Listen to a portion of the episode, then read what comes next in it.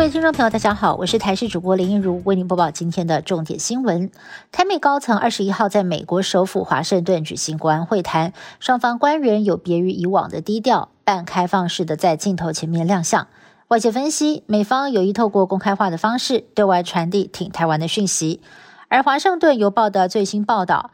美国众议院中国问题特别委员会主席盖拉格周末密访台湾四天，期间觐见总统蔡英文。对此，外交部也证实，双方对重要的广泛议题都有交换意见。不止台湾面临鸡蛋短缺、蛋价飙升，美国跟日本现在也是一蛋难求。美国有不少的民众前往蛋价较便宜的墨西哥买蛋回家，却在入境的时候遭到了边境的官员没收。还有贩毒集团想要从中大捞一笔，走私毒品之外，也走私鸡蛋。去年违法带蛋越界的案件暴增了将近三倍。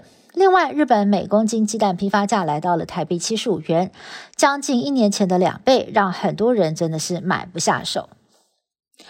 年后求职潮起，有网友发文说，在面试的时候被面试官要求要填写家庭成员资料，对方的理由是因为怕面试者的年纪哦，尤其是父母亲的年纪比较大，需要经常请假回家照顾。会列为录取与否的考量，更直言不写就是没有企图心。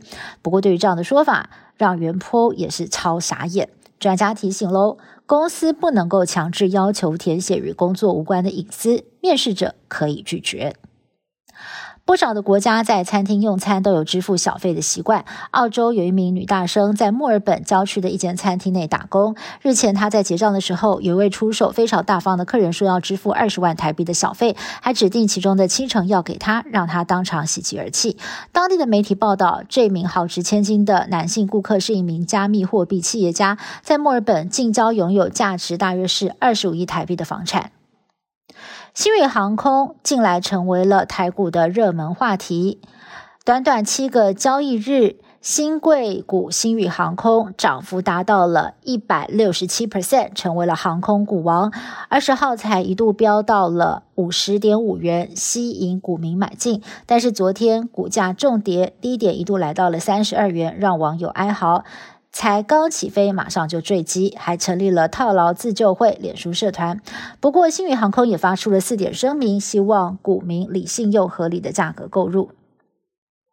行政院会在今天拍板中央促进公共运输使用方案，针对北北基桃、中彰投、南高平等三个生活圈推出通勤、通学月票。其中北北基桃一千两百元月票可以搭乘台铁、捷运、客运、公车以及公共自行车；中南部则是延义采城际通勤、都市内通勤两种月票。中北部的民众普遍认为月票价格低，对通勤族来说是一大福音；但是其他公共运输比较不发达的城市，则认为诱因不大。俄罗斯总统普京二十一号才宣布暂停新战略武器裁减条约，让外界担心核军备竞赛要重启了。二十三号，俄国祖国保卫者日，普京发表谈话表示，俄国将会持续的强化核三位一体，并且开始大量生产锆石极音速飞弹。另外，俄国、中国跟南非在南非外海举行海上联合军演。俄国媒体曾报道，俄国将在演习期间试射锆石极音速飞弹。不过，这样的说法也遭到了俄国海军否认。